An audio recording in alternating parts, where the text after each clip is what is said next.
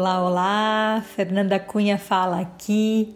Te dou as boas-vindas e já muito feliz que seremos juntos em mais um episódio do podcast Inspirecer. Esse episódio foi retirado da live com a professora de Yoga Teta Healer Sá Souza, onde ela fala um pouco sobre os cuidados dos cuidadores, ou seja, a saúde mental dos cuidadores, professores de yoga, terapeutas, pais, filhos que cuidam de pais, enfim, todos nós, em algum aspecto, somos cuidadores de alguém ou de algo. É como quando nos voos caem as máscaras de oxigênio, eles falam sempre: ponha primeiro no seu rosto para depois ajudar a pessoa do seu lado. Então a gente vai falar um pouco sobre isso nessa live e se você quiser se aprofundar um pouco mais nesse assunto, eu vou estar tá aprofundando nesses assuntos lá no canal do Telegram. Para você acessar o meu canal do Telegram, entra no Instagram, Fernanda Cunha Yoga, vai na bio e clica em canal Telegram que você já entra automaticamente. Um beijo, desfruta.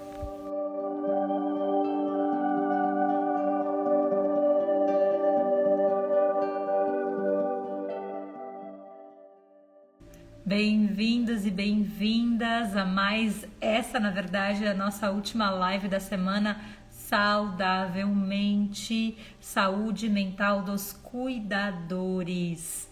Você que é pai, você que é mãe, você que cuida mãe e pai de, é, de uma de mãe e pai de plantas, mãe e pai de cachorro, de gato, enfim, você que cuida talvez dos seus pais, você que é professor de yoga, você que é terapeuta. A gente vai falar muito sobre as sombras dos cuidadores, né? A maior de todas as sombras dos cuidadores é que a gente acha que cuidar do outro é o nosso maior propósito da vida e a gente acaba cuidando tanto do outro esquecendo da gente, né? Ai, nossa, quando nasceu meu filho, morreu a mulher que eu sou. Escuta muito falar disso, né?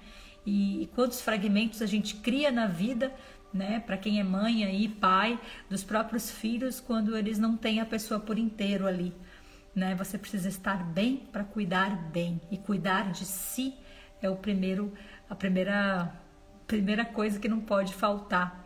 Então, nessa última live para fechar com chave de ouro, essas lives, essa semana que está sendo para mim incrível, eu estou em altos processos, altos processos até físicos. Eu tive uma intoxicação alimentar, estou me recuperando até. Coloquei muita coisa para fora, foi uma limpeza intensa. E é isso, né? A gente sempre coloca para o mundo e quem está aí me assistindo, que é professor de yoga, que é terapeuta, pode atirar a primeira pedra quem não faz isso coloca no mundo as coisas que a gente precisa, né? Eu não procurei o yoga porque eu sou zen e eu sou maravilhosa, iluminada, então eu vou ensinar isso que eu já sei. Não, eu fui procurar o yoga porque eu preciso do yoga. Eu dou aulas de yoga e cursos de yoga porque eu preciso também para minha sanidade mental. É claro que a gente tem que saber separar o que é nosso do que é, do que vai para o nosso aluno, do que vai para o nosso é, para o nosso paciente, enfim. E eu chamei aqui para participar desse último dia, desse último dessa fase, né, gente, da Semana Saudavelmente, a querida Sá Souza, eu considero a Sá uma mana de outras vidas também. Eu admiro muito essa mana, assim, eu admiro essa mulher pra caralho, gente. Eu acho ela foda demais. Por que, que eu acho ela foda? Eu conheci a Sá Souza em 2014, num festival de yoga. Nós éramos muito mais jovens, é, a gente, ela tinha uma marca de roupas na época e eu tinha uma baia do lado dela onde eu estava mostrando meu trabalho e eu estava também é, vendendo umas blusinhas do Yoga Dance. Eu, eu tinha recém chego no Brasil também, estava começando e, e então o universo, né, o mistério se encarregou e cada uma foi para um lado e agora cá estamos nós duas juntas depois de muitos anos E hoje eu olho e vejo a Sá uma mulher completamente diferente. Eu tenho certeza que ela me vê uma mulher completamente diferente também.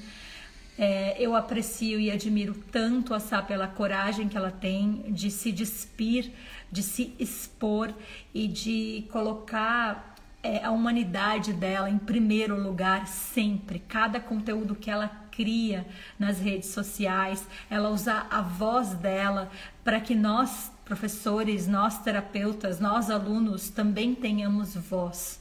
Então, minha, minha, minha profunda admiração por essa mulher que é minha mana, que é uma mulher que eu admiro e é uma honra imensa receber ela aqui, né? Tão legal a gente receber alguém que a gente admira e que a gente julga ser mais foda que a gente e falar, cara, eu tenho aqui ó, o ombro dessa pessoa para me sustentar. Então eu já começo a live de hoje é, cutucando esse lugar, né? Quais são as pessoas foda da sua vida que você tá junto, que você sente ser junto e que você traz para sua vida, ou você de repente tem medo de estar tá perto dessas pessoas, né? E acaba ficando só no seu mundo. Yoga é muito sobre união, sobre integração e, e não competição. Né? Então, eu vou anotar aqui o tema da nossa live hoje, que é saúde mental dos cuidadores. E aí, cuidadores a gente entende como pais, mães, professores de yoga.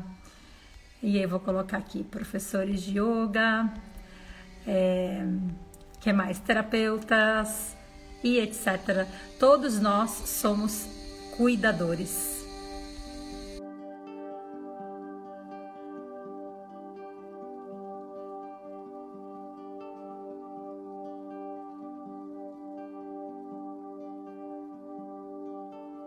Seja muito bem-vinda. Eu estava falando aqui para todo mundo o quanto eu admiro você, o quanto eu te acho muito foda, o quanto eu acho que você é uma mulher porreta, uma mulher que eu admiro, uma mulher que impacta a minha vida, assim, eu, eu acompanho os seus conteúdos nas redes. Uhum. E assim, eu, eu acompanhei vários dos movimentos que você fez e várias coisas eu falava, caraca, meu, que coragem! O caraca, uau, quando eu crescer quero ser assim. E eu estava contando um pouco da história, né? Que a gente se conheceu em 2014. Lá na Bahia. Que, lá na Bahia e que o mistério se, né, se encarregou e agora a gente volta de uma outra forma, né? Sá é. completamente diferente, eu completamente diferente também. E graças às redes, né? Graças a esse movimento é. que a gente está passando agora, que muita coisa já aconteceu, né? Muita coisa já Sim. aconteceu desde aquela, daquele encontro que a gente teve. Na verdade, eu estava lá acompanhando a Patrícia Pimentel, uma colega minha que tem ainda a marca de roupa. Na verdade, eu fui lá para dar uma força para ela. E como eu estava recém-chegada no Brasil, que eu voltei em 2013, depois de sete anos morando nos Estados Unidos, eu não conhecia a comunidade de yoga aqui. E eu tive um apoio muito grande do meu marido que lá nos Estados Unidos, assim, tem um brainwash que você precisa fazer dinheiro o tempo todo, time is money, se você não está trabalhando, você está perdendo dinheiro. Então, você faz de tudo um pouco. Mas quando a gente mudou uhum. para o Brasil, ele falou assim, é, eu quero que você tire um mês para você conhecer a sua comunidade, para você fazer amigos, para você entender a cidade. Porque a gente veio para o Rio e eu só conhecia o meu sogro. Eu não tinha amigos. Uau. E uhum. aí ele falou assim: você quer ter orgulho de falar para as pessoas que você compra a sua comida e o seu dinheiro vem da onde? Aí eu falei para ele de aula de yoga. Aí ele falou: então é isso que você vai fazer. Então, se eu estou nessa posição que eu estou hoje, foi porque um dia ele me deu um, uma sacudida e falou: vai fazer aquilo que você ama, aquilo que você investiu, e se depender de mim, eu não vou deixar você fazer nenhuma outra coisa. E aí, dito e feito, né? Eu fui conhecendo a comunidade, mas eu tive sim um pequeno choque cultural, porque eu vim de uma visão de yoga muito aberta, muito, cara, muito alternativa, que é a visão que os americanos usam. E aí eu cheguei no Brasil com uma visão muito espiritualizada, de que você tem que ser isso, você tem que ser aquilo, e eu comecei a não me sentir pertencente de vários grupos que eu conheci. E eu falava, gente, como que eu vou, como que eu vou me posicionar, né? Como que eu vou entender qual é a minha força, qual é o meu poder dentro dessa comunidade, se eu não me pareço com nenhuma dessas pessoas que eu tô conhecendo. E aí uhum. foi o momento que o foda-se entrou na minha vida. O grande, maravilhoso foda-se entrou e eu falei, yeah! cara, eu vou descobrir qual é o meu poder aqui.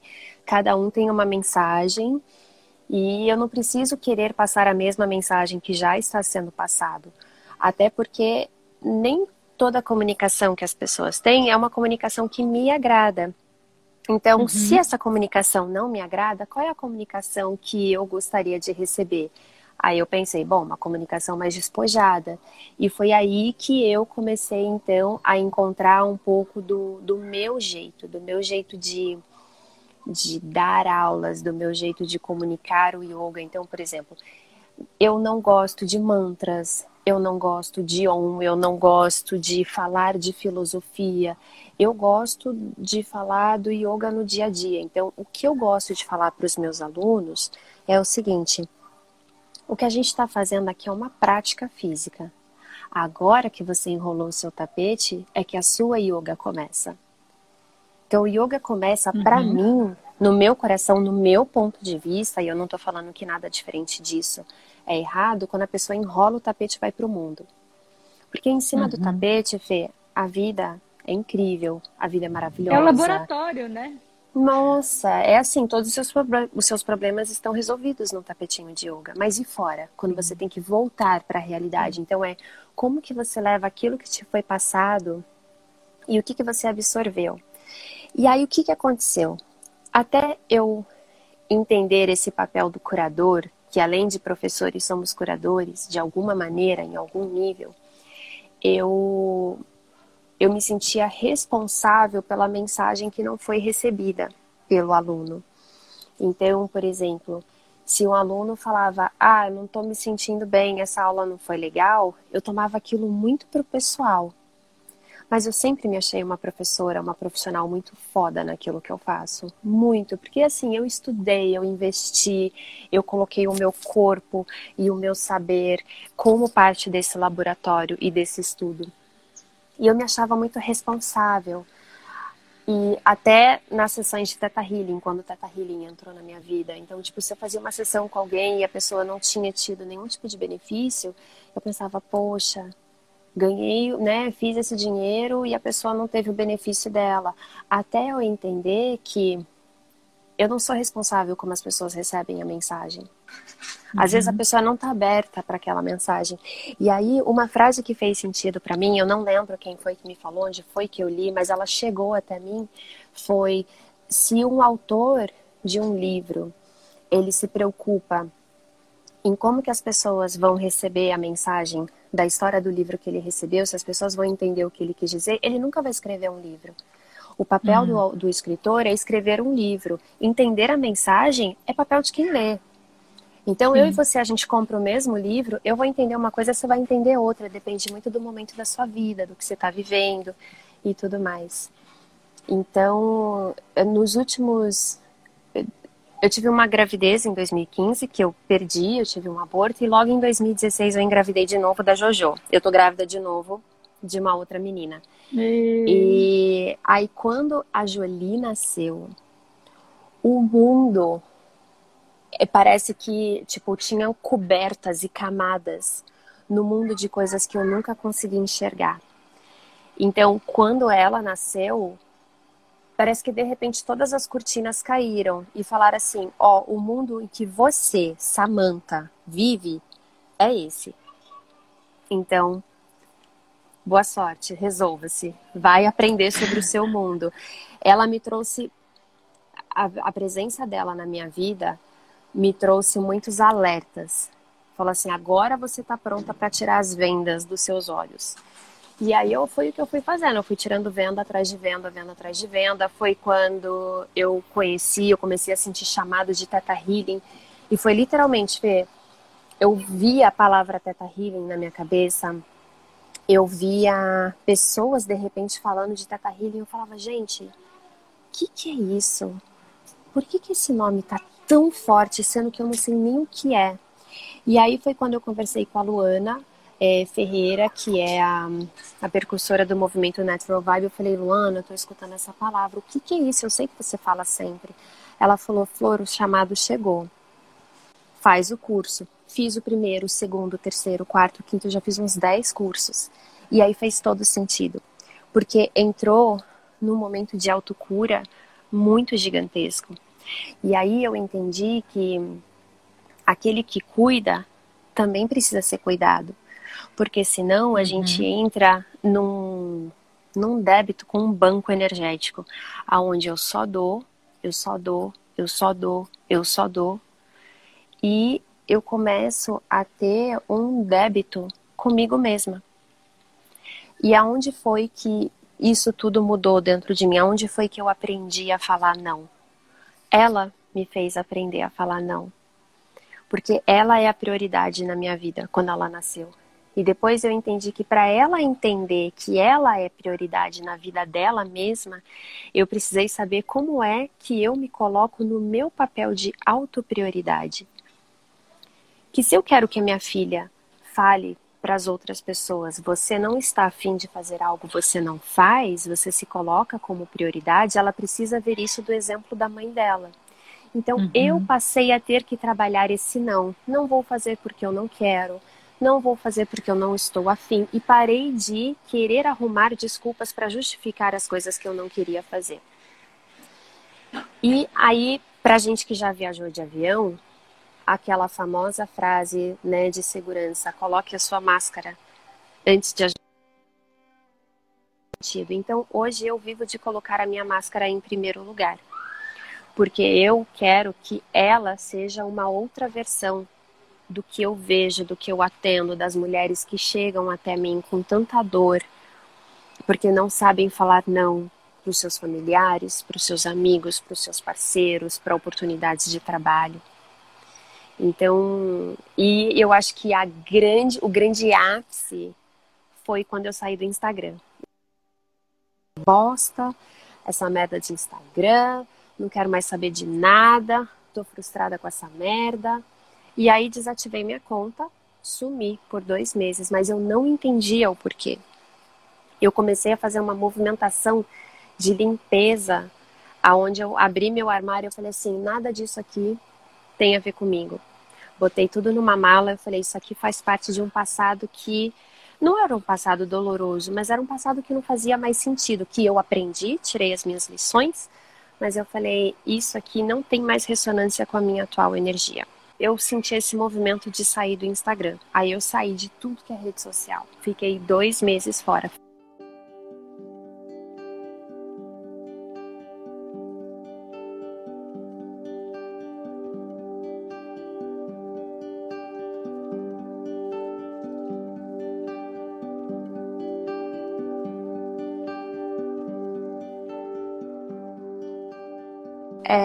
Que que eu o que que eu senti na minha intuição mais aflorada agora.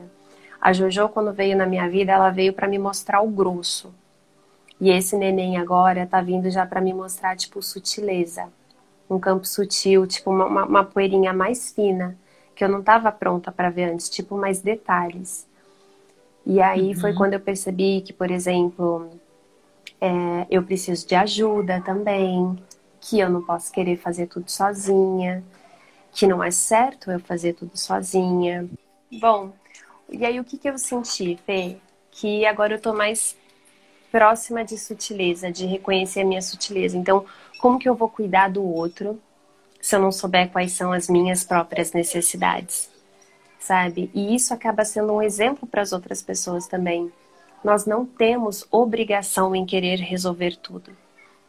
Até porque uhum. eu preciso saber o que, que eu gosto, o que, que eu sinto, como que eu vou saber disso se eu não parar para pensar. Então, quando eu saí do Instagram, quando eu desativei todas as minhas redes, eu comecei a me entender, eu comecei a perceber quem eu era.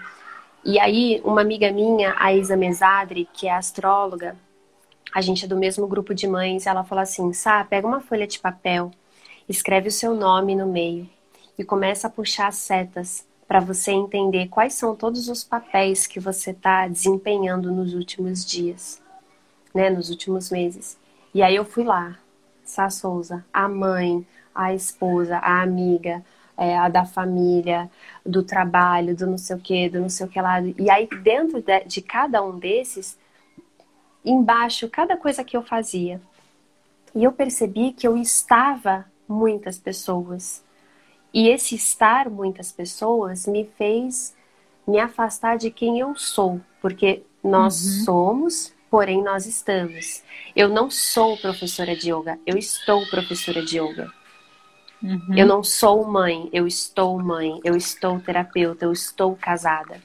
Mas nada, uhum. nenhum desses papéis define realmente quem eu sou na minha essência. E eu tinha uhum. completamente me desconectado da minha essência e saber quem que eu realmente sou. Qual é a minha missão? Qual é o meu papel no mundo? Por que, que eu quero estar aqui? Por que eu acho que eu tenho que estar aqui? Por que eu acho que eu tenho que trabalhar? como professora ou como terapeuta. Porque trabalhar só pelo dinheiro, Fê, é muito vago para mim. É muito uhum. vago. Se eu não entender qual é um propósito, e eu já fui, tá? Só esclarecendo, eu já fui uma pessoa que trabalhou pelo dinheiro. Tipo, se você me perguntasse um tempo atrás, por que, que você trabalha? Eu vou falar para pagar conta. Porque essa é a resposta da grande maioria, trabalhar para pagar conta. E aí eu percebi que só trabalhar para pagar conta é muito vazio, é muito vago. Não tem propósito, você entra no automático. De repente você está lá fazendo alguma coisa só pelo dinheiro. Eu sou vegetariana desde os 13 anos. Estava lá eu, com 15 anos, no meu primeiro emprego no McDonald's. Por causa do dinheiro. Tipo, o McDonald's é a última empresa que faz sentido na minha vida eu trabalhar. Mas nós viemos de uma geração que não escuta a palavra propósito. A gente está escutando e aprendendo sobre o propósito, sobre missão hoje. Aprender que a gente pode trabalhar com aquilo que a gente ama hoje. Mas para isso a gente tem que parar, se cuidar, se autoanalisar, para que a gente possa fazer isso com o outro. Porque de uma certa maneira, o que eu acho, esse é o meu ponto de vista, tá? Todas as profissões cuidam de alguém que influenciam. Uhum. Então, tipo, uhum. um gari, ele cuida do mesmo jeito que um médico cuida, do mesmo jeito que um professor uhum. de yoga cuida, do mesmo jeito que uma babá cuida. Todos são cuidadores de alguma coisa. E se não for, e se alguém não acredita nisso, tira o gari durante uma semana e vê teu lixo uhum. acumulando. Tira o médico da profissão dele durante uma semana e não vai ter gente com cuidados tira um cuidador de idosos ou de crianças. E por aí vai, tira os Ubers, os taxistas, os professores de yoga, qualquer profissão. Tira durante, um, sei lá, uma semana. Todo mundo cuida de alguma coisa. E a maior lição que veio disso para mim também é das crianças. Criança genuinamente nasce querendo cuidar, nasce querendo o bem do outro. Vem com a gente, a gente nasce assim. Só que a vida começa a ser muito corrida, crenças começam a aparecer é, do que é o correto, do que é o importante. E aí cuidar já não passa a ser mais importante. Aí é, aí é, as regras do outro passam a ser mais importante. Mas a gente para, tipo, o que é importante pra gente? O que é importante para você? É, eu, eu, vejo muito isso como, é, é, de novo, a questão do automatismo, né, Sá? Que você falou e que realmente você conseguiu perceber quando saiu das redes também. Uhum. É, eu queria que você falasse um pouco disso, porque isso foi o tema da nossa live de segunda. Não vou querer entrar nesse tema aqui com uhum. você, mas eu acho que também é. E para você foi super importante esse movimento de ter saído. Eu vi dois movimentos Sim. seus que me chamaram muita atenção. Um deles foi você parar de seguir as pessoas. Uhum. E eu vi você você ali sair de cento e poucas mil seguidores para 70, se eu não me engano, né? E aí depois, me corrija se eu estiver errada nesses números, uhum. mas eu achei muito interessante o seu movimento. Por quê? Porque eu sei o quanto é, é custa ser produtor de conteúdo, sabe? Uhum. E é claro que a gente tem um, né? O Instagram tem as suas regrinhas dele, tem os algoritmos, enfim, que é um, uma super injeção de saco, mas a gente sabe que isso funciona. E aí eu queria uhum. que você falasse um pouquinho sobre isso, um pouquinho sobre como foi esse seu movimento de parar de seguir muita gente porque uhum. né, isso a gente sabe o quanto é danoso e penoso para nossa saúde mental, porque gera ansiedade. Eu também não é. dou conta de seguir um montão de gente e às vezes eu caio na comparação também, né? E do, sentir que, poxa, eu não estou fazendo bastante, eu não consigo, eu não tenho energia para viver 24 horas por dia em função do Instagram. Tenho outras coisas uhum. para fazer. Que esse movimento da pausa que você fez, que eu tenho certeza que também deixou isso muito mais claro. Eu também dei uma pausa há um tempo atrás. E eu queria que você falasse um pouquinho da sua experiência. Uhum. Como foi esses, essas duas decisões, sabe? Tá. Bom, a primeira decisão foi parar de seguir geral. Parar de ver o que as outras pessoas estavam fazendo. Porque eu me coloquei num lugar onde eu via pessoas fazendo e produzindo e tendo seus resultados, e eu estava onde? Sentada no sofá, só falando, caramba, olha lá, fulano está fazendo isso, eu não estou fazendo nada. Então eu me coloquei num ponto de comparação uhum, uhum. onde o que o outro estava fazendo era muito mais importante, mas eu sabia que eu também poderia fazer algo parecido e ter bons resultados. E aí eu comecei a prestar uhum. atenção que muitas das pessoas que eu seguia, eu seguia, é, me gerava algum tipo de raiva, algum, é, algum tipo de sensação para justificar as minhas frustrações pessoais. Mas eu precisava procurar externamente alguém para blame, alguém para falar, ah, foda-se, a culpa é dessa pessoa lá. Muito fácil. Culpado. Ter não sei quantos mil seguidores uhum. e ficar ganhando tudo de graça. Não pagar um puto pra porra nenhuma, sabe? Então eu comecei a ver que eu tava canalizando uma raiva aqui tão gratuita e que eu tava sentindo muita, muito mais raiva de estar na rede do que prazer em aprender algo. Então, o que, que eu literalmente fiz? Eu seguia em torno de umas 300, 400 pessoas.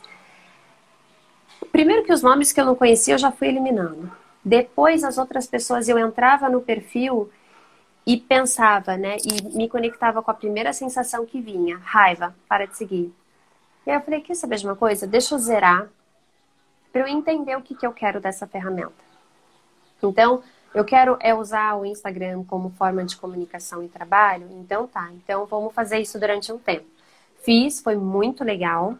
E eu consegui canalizar a minha energia porque ela estava muito dispersa, muito perdida. Então eu estava sempre procurando, uhum. é, seguindo blogueiras que eu considerava fúteis, talvez em algum nível ainda considero, para uhum. poder justificar as minhas frustrações. Ah, muito fácil falar, você está nas Maldivas, tipo, uhum. de uma raiva que não tinha nada a ver com as Maldivas, nem com a blogueira, nem nada, mas eu estava assim. E a maioria de nós acaba sendo uhum. assim. Então, uhum. de repente, nós entramos num ciclo de tudo que eu faço, tudo que eu sou, tudo que eu estou é o certo.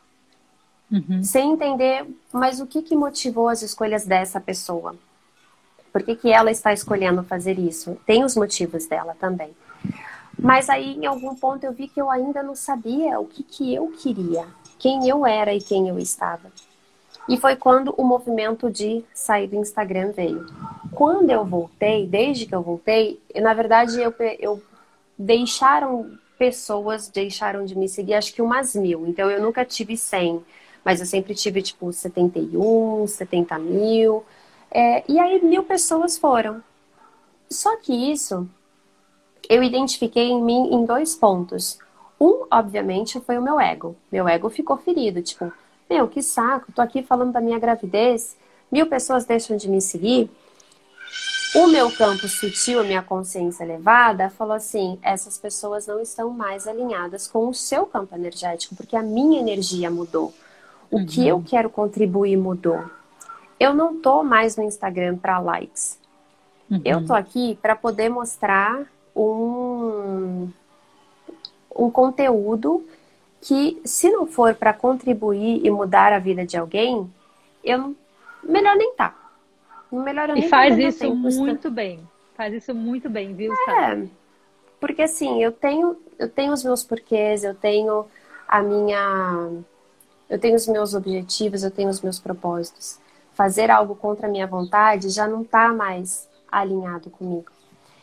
E aí nesse meio tempo também de processo, eu percebi uma coisa, eu fui canalizando uma coisa. Quem que eu quero cuidar? E eu senti muito no meu coração que eu quero cuidar de quem cuida. E eu quero cuidar justamente das pessoas que um dia, quando eu cheguei no Brasil, eu não me senti cuidada e tão bem receptiva, que foram os próprios professores de yoga. Mas eu precisei, olha como é interessante a vida, eu precisei me sentir é, julgada, é, de lado por uma comunidade que hoje é a comunidade que eu quero acolher. E aí, no meio da quarentena, no meio de todas essas coisas que aconteceram, eu fui entendendo que eu, como professora de yoga, eu tenho total direito de dizer com quem eu quero e com quem eu não quero trabalhar. Então, uhum. hoje eu não tenho problema nenhum em dizer, por exemplo, que você não vai me ver fazendo um movimento para começar uma aula de yoga para iniciantes. Eu não sou a pessoa para cuidar de iniciantes. Com todo o respeito do mundo, eu não tenho tesão para cuidar de pessoas que são iniciantes numa aula de yoga. Mas graças a Deus existem centenas de professores que têm o tesão em plantar a semente. Então tem quem planta a semente, que gosta de cuidar dos, dos iniciantes, que nunca praticaram yoga na vida. Agora, óbvio, para uma aula particular é outra coisa, porque eu tenho uma intimidade muito maior. Mas uma aula em grupo, essa pessoa não sou eu. E aí eu fui me cavucando, me cavucando, me cavucando. Quem é a pessoa que tem a dor mais parecida com a minha? Eu falei, caramba, são os professores de yoga. E aí, nesse meio tempo, nessa muvuca toda de sai, volta, de segue, não segue, eu me dei conta de que eu quero cuidar de quem também cuida, de quem passou, quem passa perrengue, dos perrengues que eu passei nos últimos sete anos, ou desde 2012, que foi quando eu me formei. Foi aí que surgiu um projeto que chama Yoga Lab, Yoga Lab Online, que é, é como se fosse um laboratório para professores de yoga, mas aonde eu não formo ninguém, porque todo mundo ali já é formado ou está em formação. A Jojo tá aqui querendo falar comigo. Deixa eu me afastar para ver se eu consigo continuar.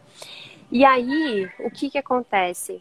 Eu comecei a funilar tudo aquilo que eu queria que um dia fizessem para mim, para eu poder fazer para essas pessoas, porque eu passei anos me fudendo, me ferrando atrás de coisas que eu achei que era o certo, porque eu estava fazendo, porque a maioria fazia. E eu falei, gente, mas não precisa ser assim.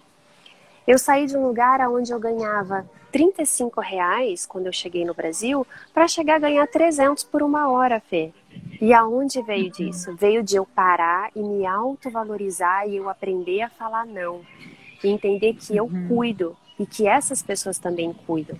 E que não tem problema nenhum a gente se autovalorizar. Então, muito disso sempre eu volto para um ponto de tipo quem eu sou, quem eu estou e o que, que é importante uhum. no momento. E como essas descobertas vão afetar positivamente a vida daquelas pessoas que o meu coração bate forte. Eu sou people's person. Uhum. Eu sou eu sou da galera, eu gosto de cuidar, eu gosto de estar com pessoas. E eu vou te falar, esse mundo digital, por mais que ele aproximou, nos aproximou com pessoas do outro lado do mundo, ele me afastou do toque. E eu tô de saco cheio desse de negócio de não poder mais tocar, de não poder abraçar, de não poder ver a galera, de ver um suor alheio pingando no meu tapete, sabe? Eu tô com saudade dessas coisas. Mas tudo vem de fazer, com seu aprendizado. Um ajuste gostoso. Nossa, fazer um ajuste, ter que limpar a mão na roupa porque tá toda suada. Então, assim, enfim, eu vou e volto nas minhas dualidades do que toda essa realidade nova está trazendo. Mas o principal é que eu, eu me reconheço como uma nova pessoa. Eu aprendi a ter coragem. E a coragem veio do medo, né? uhum. né? De ter medo de fazer algumas Sim. coisas. Sempre vem, né? É. é nossa, muito incrível. Gratidão aí por toda a sua, a sua por tudo que você faz e por usar as redes como uma ferramenta mesmo, de colocar tanta verdade, tanta vulnerabilidade, né? Eu estava falando antes de você chegar exatamente uhum. sobre essa sua característica que para mim é algo muito marcante, né? E alguém estava falando ali, eu perguntei, né, de todas as lives que a gente fez até hoje, o que, que foi que, que te tocou? E uma pessoa falou, ah, foi quando naquela live da Raíssa, da, da Raíssa Zocal, não sei se você conhece, ela tem o YouTube sei, Yoga sei. Mudra. Eu sei e ela é. falou, cara, eu tenho medo de fazer stories, eu não sou boa nisso, eu tenho, eu tenho bode do Instagram, sabe? Então é difícil para mim. E, e, uma das pessoas falou que foi isso, que foi ver a gente falando da nossa dor, sabe? De que, cara, é uhum. foda pra gente também, não é só porque a gente tem não sei quanto tempo de experiência, ou sei lá, ou, ou tem um número de seguidores maior, que a coisa uhum. não dói também, sabe? Mas é você também poder aparecer quando tá doendo, quando você tá em carne viva. E eu Sim. acredito muito é, em muita coisa que você falou, principalmente quando você fala que a prática começa quando a gente enrola o tapete. Por isso que para mim chama prática de yoga e não teoria do yoga. Uhum. Porque se for para eu praticar algo que eu não consigo na minha vida, quando eu tô lavando louça, quando eu tô na minha hora de medo, quando eu tô lidando com qualquer pessoa, eu conseguir praticar aquilo, não faz nenhum sentido para mim fazer a uhum. postura mais foda que que seja. Não que as posturas não sejam importantes, mas elas estão ali para servir o propósito maior que a gente poder viver o yoga e não só uhum. praticar yoga em cima do tapete, né? Então eu queria pedir, né? A gente já tá, nossa, a gente tá 45 minutos, que coisa boa. É porque eu, queria... eu fui e voltei, fui e voltei. É.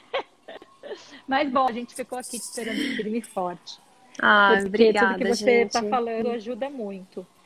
E, e, tem, tem duas coisas super interessantes do seu trabalho, né? Primeiro, o, tudo que você faz pelas redes, assim, os posts que você, que você coloca, a maneira como você se coloca ali, né? E uhum. o yoga, o yoga lab, né, que você falou, e também tem é o yoga lab online, né? E agora travou para mim. É yoga agora... lab online? Yoga lab online, é. E aí tem um projeto para cuidar dos professores. E o seu podcast? Fala um pouco do seu podcast, então, o Valor da o Essência. Podcast, o podcast chama Valor da Essência, que é eu estava no meio de uma sessão de Teta Healing, assim, recebendo uma sessão, eu estava passando por um processo muito, muito pesado, eu estava no meio de um choro de, de criança, de soluçar, e aí veio assim, ó, igual um raio na minha cabeça, Valor da Essência. E aí eu entendi que aquele seria o podcast. E basicamente ele está no Spotify. Eu dei uma parada nos últimos dias porque eu, eu ainda estou passando por um mini processo que eu falei, se eu não estou bem comigo, eu não consigo é, processar os meus pensamentos para gravar. A ideia é que sejam áudios de no máximo 20 minutos e é onde eu falo das minhas dores. Então, basicamente, o que, que eu acredito, Fê? Eu já escutei muito isso. A nossa dor é a cura do outro e a sua dor é a minha cura.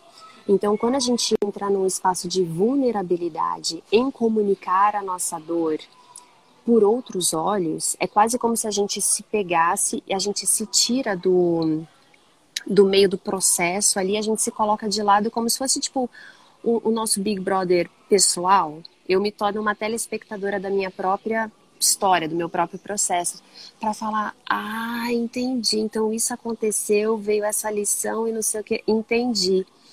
E aí eu falei, cara, mas eu não posso só manter isso para mim, porque isso pode ajudar muita gente. E foi aí que eu comecei a gravar os podcasts falando de rejeição, de sensação de abandono, é, de medo, sobre como todos os sentimentos merecem ser validados e merecem ser sentidos. Então tá lá no Spotify. Os áudios maiores são os áudios de, de entrevista, de bate-papo. Então, assim, tem bate-papo com a Gabi Stapp. Quem não conhece, ela é incrível. Tem bate-papo com a Elisa Rose Waters. Tem bate-papo com a Juliana Paz também. E a Renata Peixoto do Seja Positivo. Tudo para que essas pessoas, elas se colocaram no canal para falar das suas dores. Porque, Fê, a gente quando entra no papel de dor, a gente acredita que quando a gente sente dor, a culpa é sempre de alguém. Fulano me fez uhum. sentir assim. Só que a gente uhum. talvez não saiba, eu não sabia até então, porque os meus pais não sabiam, então eu não fui ensinada dessa maneira. O que você faz comigo, por exemplo, é, é uma atitude sua. Eu escolho me sentir X ou Y. O meu sentimento, ele é uma escolha. Então, se você fala, por exemplo, ai, a Sá é uma péssima profissional. é, não faz aula com a Sá. Eu, eu tenho duas escolhas. Ou eu vou ficar ofendidíssima, falando, meu, quem essa Fernanda pensa que ela é para poder falar do meu trabalho, sendo que ela não conhece. Ou eu posso falar assim, gente, foda-se. Tem para todo mundo. Eu sou muito boa naquilo que eu faço. Então, nós temos o direito de escolher como a gente se sente perante ao que o outro faz. E também considerar que se uma pessoa age dessa maneira, existe uma motivação.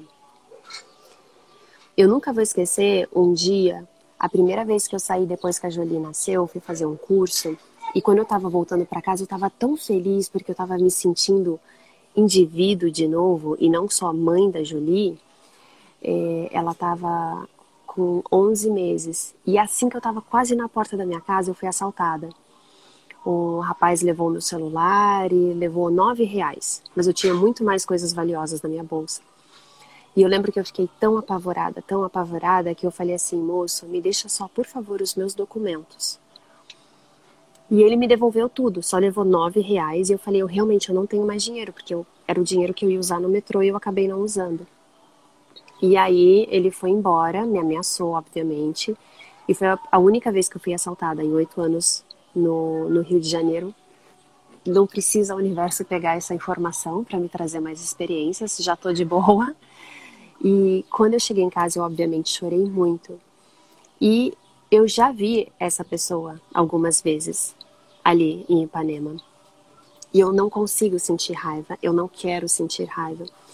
E depois que eu comecei a mergulhar nessa questão do autoconhecimento, o primeiro pensamento que me veio muito claro dele é que, por exemplo, ele é um pai desesperado que precisa alimentar o seu filho e manter a sua família viva. E ele está em condições que, cara, ele precisa tomar uma decisão. Só que eu nunca passei por isso, Fê. Eu não sei como é estar tá é, numa situação onde eu entro em desespero. Poderia ser meu pai, poderia ser o Mikael, meu marido. A gente tem uma filha para criar. Eu não sei como que o desespero leva as pessoas a tomarem decisões. Então tem muita coisa que envolve o porquê uma pessoa faz algo. Ela não faz só porque ela é má, existe uma motivação que faz parte dos traumas de infância dela, faz parte da maneira como ela foi educada, faz parte da maneira como ela se sente perante a sociedade, faz parte principalmente da maneira como ela se enxerga. Por quê? Você é apenas, e o apenas não é no, no menor sentido da palavra, mas no maior, você, Fernanda Cunha, é apenas um reflexo de como eu me vejo. Então, tudo que você falou no começo da live e eu escutei, eu falei assim: caralho, eu sou tudo isso mesmo. Eu realmente me acho tudo isso mesmo. Eu me acho uma mulher foda, eu me acho uma mãe foda, eu me acho uma, uma produtora de conteúdo foda. Tudo isso que ela falou, eu realmente me acho. Só que se eu não me achasse, isso não ia refletir em você. Então, tudo que o outro faz por nós, existe uma permissão energética nossa. Ou eu penso, sobre isso a meu respeito ou é assim que eu me vejo. Isso vai refletir no outro. Por isso que hoje em dia eu não tenho pessoas que falam mal do meu trabalho. E se uma ou outra fala, eu falo assim: meu amor, foda-se, tá tudo bem. Existem zilhões de profissionais incríveis por aí. E talvez a sua energia não esteja alinhada com a minha. E eu não quero trabalhar, não quero aluno só por dinheiro. Se não for para causar transformação positiva, eu nem quero. Você sabe, Sá, isso que você está falando é super importante, até porque o nosso maior público aqui pro, provavelmente é professor de yoga, né? Eu dou cursos de, de, formação, tanto de yoga quanto de yoga dance. E uma frase que uma professora minha me ensinou já há muitos anos e que eu sigo muito é: quando você dá aula para agradar alguém, agradar o seu aluno, ou para nunca ninguém falar mal do seu trabalho, você está dando aula para o seu ego, você não está uhum. dando aula para transformação daquela pessoa. Você parou uhum. de servir, né? E servir, Exatamente. o servir. Então, é, é muito louco essas armadilhas que às vezes a gente cai por pura insegurança mesmo no começo. Né? Uhum. Mas desse lugar de estar tá tão preocupado com que o outro valide o seu trabalho. Exatamente. Sendo que você mesma não valida o seu trabalho, sabe? Exatamente. Porque é muito trabalho que tem que ser feito antes para você chegar nesse lugar e falar, poxa, que legal que alguém está falando que eu sou foda, e eu só virar e vou falar assim, cara, gratidão por você reconhecer. sabe? Uhum. Porque a gente foi acostumado em falar, ai não, vou falar, ah, imagina, são seus olhos. Exato, Cara, não, exatamente. exatamente. A gente foi, isso foi colocado no, numa postura de egocentrismo, tipo, Sim. por exemplo, você chega num lugar e alguém fala assim, numa roda de amigos, ai, nossa, esse mês tá foda pra mim, não consegui pagar nada. Ah, mas a tua vida financeira não pode estar pior que a minha, que eu tô sem Exato. dinheiro, devendo não sei. Aí você chega lá na roda e fala assim, então, minha vida tá bem, obrigada. Entrou uma bolada esse mês pra mim. E aí você fica assim, tipo, a egocêntrica, porque a gente não foi educado pela sociedade, pela escola, pelos nossos pais, a falar, cara, valorize, valide as suas qualidades mais do que os seus defeitos, Sim. digamos assim.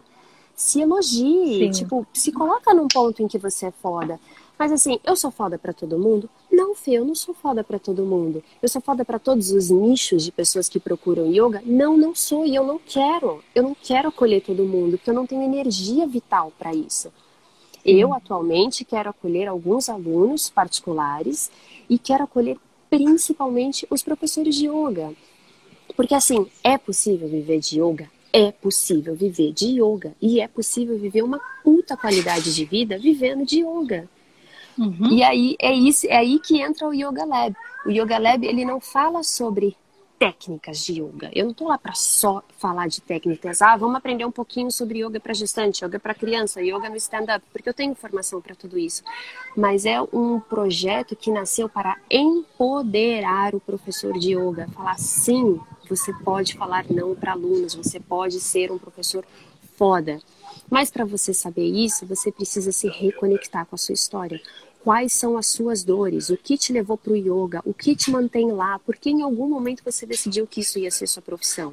Mas não basta só você ter um certificado de formação de professor de yoga se você não sabe nem por que, que você está fazendo isso. E é aí que entra é, é... o trabalho.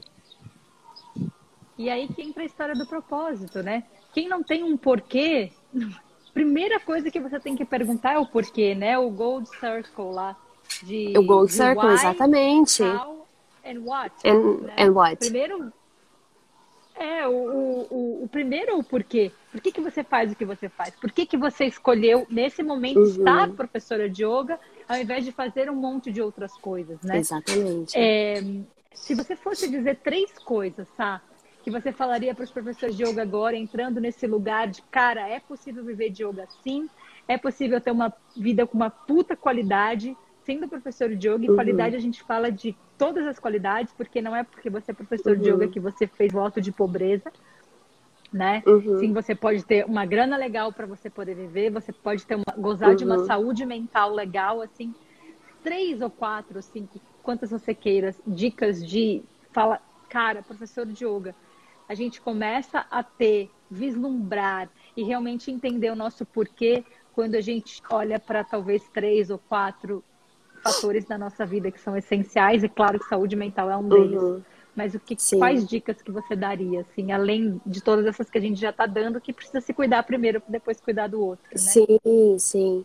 Eu acho que a primeira que fez sentido para mim foi a partir do momento que você pega um certificado de yoga, você se torna uma marca, você se torna uma empresa. Você não, não necessariamente tem que continuar numa CLT ou procurar um trabalho de CLT você recebe uma liberdade nas suas mãos, porque a todos os professores que eu conheço praticamente são é, autônomos. Então você se torna autônomo, mas talvez exista um medo de ser autônomo, porque você tem que tomar conta de tudo. Você não tem mais aquele comodismo. Não tem como você uhum. ser autônomo e acomodado ao mesmo tempo. Aí, uhum. aí vai cagar, aí não vai dá. dar merda. Tá? Não dá, dá merda. É, segunda coisa, a partir do momento então que você entende que você é autônomo e você é uma marca pessoal, você se torna a sua marca. Então, Sá Souza, ela é a marca da Samanta. Eu sou a Samanta. Eu estou Sá Souza. Então, essa é a minha marca dentro do yoga, dentro do Tata Healing e tudo mais. É, eu tenho total direito como empresa de criar as minhas regras, as regras do meu trabalho, ah, mas fulano de tal não faz assim. Bom, problema de fulano de tal. Eu, por exemplo, eu não trabalho com aulas experimentais gratuitas. Eu não vou chegar num restaurante e falar assim, posso provar tua comida para saber se eu realmente quero comer? não vou. Por que, que a pessoa quer fazer uma aula de yoga comigo uma hora de graça para saber se ela vai gostar ou não? Ou você paga ou desculpa, não tem aula. Essa é a minha regra. Já dei muita aula gratuita? Já, já dei muita aula gratuita. Mas eu não me valorizava. E eu acho que a outra coisa é se perguntar aonde que o yoga entrou na sua vida. Quando que o yoga cruzou o seu caminho? Não importa se foi através da meditação, se foi através do asana, se você estava com depressão, se você estava tendo crise de ansiedade. O yoga entrou no seu caminho por algum motivo bacana. Por que, que você manteve? Qual era a sensação no tapete que você, como aluno, aluna, é, conseguiu manter? Qual foi o seu porquê? Qual era a dor que você sentiu no momento que o yoga entrou? Essas são as suas pessoas. Essas são as pessoas que vão pagar, não importa o quanto. Essas são, esses são os seus clientes. Então, hoje, uhum. basicamente, os meus clientes é, são os professores que querem se sentir empoderados, são os professores que não precisam necessariamente passar sete anos se fudendo do jeito que eu acho que eu me fudi, porque eu me permiti. Hoje eu quero poder facilitar a vida de vários professores para que eles possam ter a qualidade de vida que eu tenho. Uhum. De tipo, sei lá, se eu der três aulas por dia, segunda, sexta, ou segunda, quarta e sexta, Fê, meu mês tá tranquilo, meu mês tá de boa. Sabe? Eu posso me dar o luxo de falar assim, não tô afim de dar aula de tarde. Eu só dou duas aulas de manhã. Eu tô de boa. Da minha casa ainda. Do meu celular. Então, é entender que nós criamos as nossas regras. E a comparação, a gente não precisa se comparar. Ai, eu quero, quando eu me formar, eu quero ser igual aquele professor. Deus me livre, gente. Seja a sua melhor versão. Seja, traga a sua história, fale das suas dores, fale como o yoga te curou, como o yoga transformou a sua vida. É a sua verdade. E não, não, talvez seja difícil, seja desafiador para você falar isso, mas é aí que você vai se conectar verdadeiramente com os seus alunos, com os seus clientes. E é aí que o yoga vai permanecer na sua vida, tipo, direto. Eu acho que principalmente são esses. Inclusive, olha que interessante, até a gente está falando sobre isso. Quando eu me reconectei com esse cuidado dos professores, você meio que surgiu na minha vida, né? Tipo, você me trouxe esse convite para gente esse, fazer essa live e tal. E eu tinha me colocado numa posição onde eu não queria mais falar com nenhum professor nenhum professor que já estivesse no mercado há muito tempo. E aí você me procurou e aí veio, você se abriu e as pessoas estão voltando. Então os professores têm me procurado de novo, de igual uhum. para igual. Porque você é muito foda no que você faz, Fê. Mas o que você faz é história sua. O yoga dance é uma, uma uhum. parada tua. E ah, outra coisa, professores de yoga, não existe concorrente. Nós não estamos aqui para concorrer. A Fê não é minha concorrente, nenhum outro professor de yoga aqui é meu concorrente. Porque o que eu faço, Sim. só eu faço, porque a dor que eu senti, só eu senti. Uhum. E a maneira como eu lidei com essa uhum. dor, só eu lidei.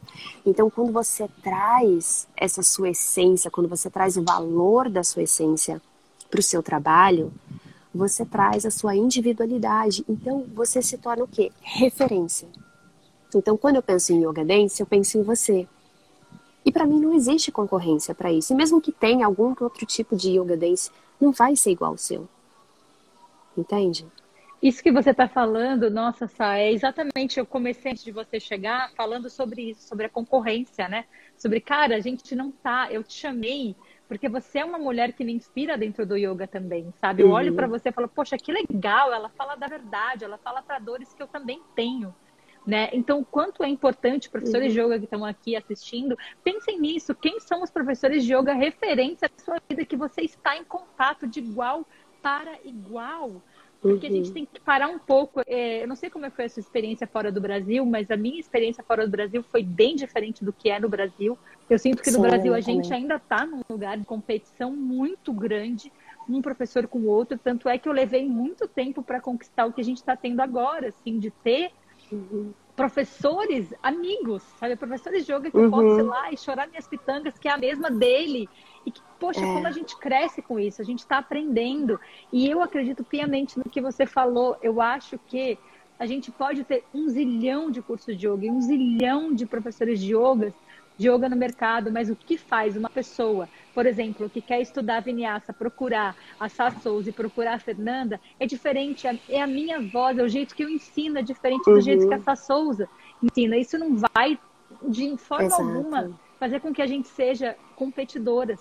Ao contrário, a gente está honrando a nossa voz, é por isso que esse apêntico é tão, tão, tão importante, porque a sua história, ela só pode ser vivida por você. A sua dança, uhum. só você pode dançar. A forma Exatamente. como você entende aquela filosofia toda, só você pode entender. Então, é, eu escutei uma vez a seguinte frase que diria: a, a, ser, ser quem você é a maior revolução que você pode ser. Nossa, é, é libertador, é mais, é mais. Eu não sei nem explicar, mas é tipo, é mais do que você andar pelado na rua. Entendeu? Exato. Tipo, meu Exato. corpo nu não é nada de como eu me sinto hoje, em totalidade, Sim. com a minha essência, com a minha história com as minhas dores. Eu sou, tipo, hoje, cara, ainda mais na maternidade. Eu não sei quantas pessoas estão aqui, estão grávidas ou são mães, mas eu, grávida, eu tenho um poder pessoal que brota. Eu me acho foda, eu me acho linda, minha autoestima... o meu cabelo tá assim, mas eu tô me achando linda. Eu tô, tipo, numa autoestima que, olha, nem sei se vende por aí porque eu realmente me sinto muito bem e eu me sinto muito vulnerável. Eu gosto de me sentir vulnerável, porque vulnerabilidade me dá poder. E eu uso meu poder para ajudar o outro. Eu acho demais falar das minhas dores. Eu acho demais poder hoje olhar nos olhos dos meus pais e falar assim: mãe, então você fez isso quando eu, você, eu era criança, mas eu não tô te culpando. Eu só quero que você se liberte dessa culpa e falar dessas coisas do meu passado com pessoas que eu não tô culpando sabe? Isso é maravilhoso. E aí, uhum. inclusive, é, eu, uhum. que eu estava quase esquecendo, dentro do Yoga Lab, eu criei um, um tipo de aula que antes era só para os professores e agora no dia 20, eu não publiquei isso ainda, vou publicar mais tarde. No dia 27 de fevereiro, é um sábado, vai ser lua cheia. Eu vou dar uma aula online que chama Yoga às Cegas e é literalmente uma aula de rata vinhaça. Todas as pessoas estão vendadas. Ninguém vê Uau. absolutamente nada. É uma prática normal de uma hora, só que é vendado. Você não vê um palmo na tua frente.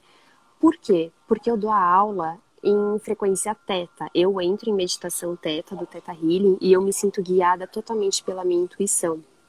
Já teve uma aula que é, 45 mulheres fizeram, 45 professoras de yoga fizeram na época. E uma delas, por exemplo, falou assim: Sá, como foi difícil estar comigo? Eu não sei como é estar comigo. Porque quando você venda os seus olhos, você é obrigada a olhar para dentro. Uhum, e a uhum, prática, uhum. A prática te leva para dentro da sua história, para dentro das suas dores, para aquelas coisas que você não quer ver, mas que fazem total sentido para o momento que você está vivendo hoje. E aí uma outra professora falou assim, agora eu entendo por que, que eu tenho tanta raiva e, e bloqueio em dar aulas de yoga para homem. Porque ela lembrou de uma memória de quando ela tinha três anos que ela foi abusada. E ela apagou isso da memória dela e começou a refletir num, numa rejeição em dar aula para homens. E ela não aceitava uhum. homens nas aulas dela. E aí ela recuperou, ela entrou em conexão. Então, assim, essa do dia 27 vai ser aberta para todas as pessoas, professores ou não, porque tem cura profunda nessa aula. É uma aula de yoga assim, como diz o meu marido, as pessoas vão se enxergar com outros sentidos. É muito profundo. Uau. Incrível, Sael. E eu, eu pedi para você agora falar um pouquinho do, do que está por vir, né? Se você quiser falar mais de alguma, tem essa aula do dia 27, uhum. que Então, tem essa aula do dia 27, vai ser 9 da manhã, é um sábado, vai ser pelo Zoom. E basicamente a pessoa só precisa do tapete e algo para vendar os olhos. Eu sou a única pessoa que vou ver tudo, mas eu não vou enxergar nada, porque cada um enxerga aquilo que precisa, né, para sua prática. Uh, que mais? As sessões de Teta Healing, que eu atendo com Teta Healing. Então, Teta Healing basicamente é uma ferramenta que te faz entender as suas crenças limitantes. Então, seja lá o que está acontecendo na sua vida, repetição de padrão, etc e tal, é entender o porquê que essas coisas têm acontecido e por que você é um co-criador de toda essa situação. E aulas de yoga que praticamente tem sido particular, eu não tô com turmas, essa vai ser a única turma e vai ser uma vez por mês. Tá? Então, é, é a única coisa que eu vou ter de turma, a princípio, é isso. E para os professores de yoga, logo, logo vai abrir, vai, vou lançar realmente o projeto do Yoga Lab, que vai ser um laboratório mensal, onde vão ter aulas toda, todo domingo ou toda segunda e um encontro ao vivo, para ajudar os professores a se empoderarem. Trabalhando muitas crenças. A gente fala muito sobre, por exemplo, relacionamento com dinheiro. Muito. muito. Ótimo. Necessário. É. Ótimo, gente. Então, quem não segue a Sá, Sá Souls Yoga, segue lá.